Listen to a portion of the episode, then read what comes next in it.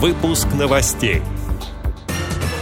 Пациенты в России будут получать отчет о лечении на госуслугах.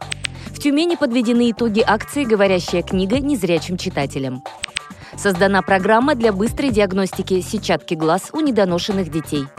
Печальная новость. Ушел из жизни председатель Марийской республиканской организации ВОЗ Владимир Ахрамеев. Далее об этом подробнее в студии Ярославна Буслакова. Здравствуйте.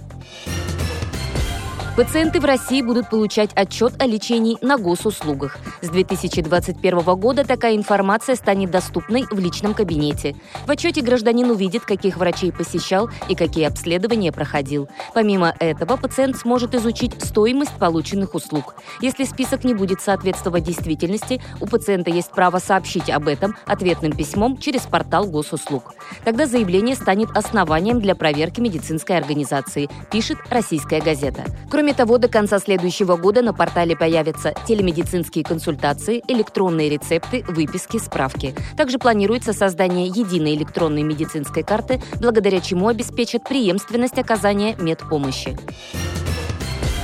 Тюмени подведены итоги акции «Говорящая книга незрячим читателям». Поступило около 30 заявок. Среди участников – районные библиотеки, социальные центры, частные лица и люди с ограниченными возможностями здоровья. Работы поступали с юга области, из Ханты-Мансийского автономного округа, а также есть конкурсант из Московской области. Состязание проходило по пяти номинациям. Жюри оценивало уровень дикторского исполнения и качество звучания аудиоматериала.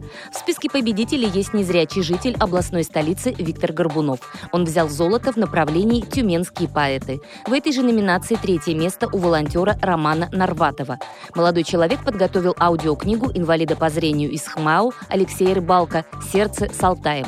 Кроме того, в качестве диктора выступила слепая школьница Елизавета Оллар. Она начитывала сборник тюменской поэтессы Елизаветы Фоминцевой. Всем призерам литературного конкурса скоро вручат подарочные карты магазина бытовой техники.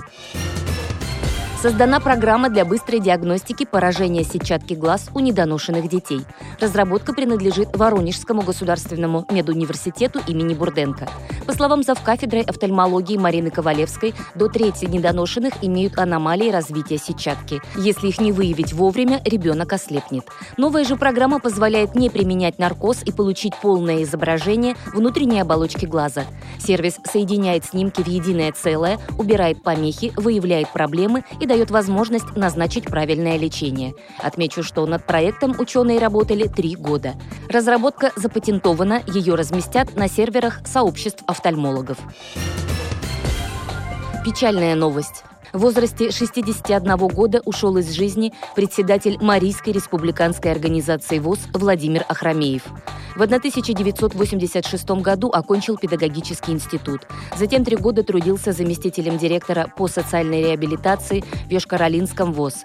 Мастер спорта по лыжным гонкам. Возглавлял региональное отделение общества слепых с 2001 года. В своей деятельности основное внимание уделял работе с федеральными и республиканскими органами государственной власти по различным аспектам, касающимся социальной защиты инвалидов по зрению.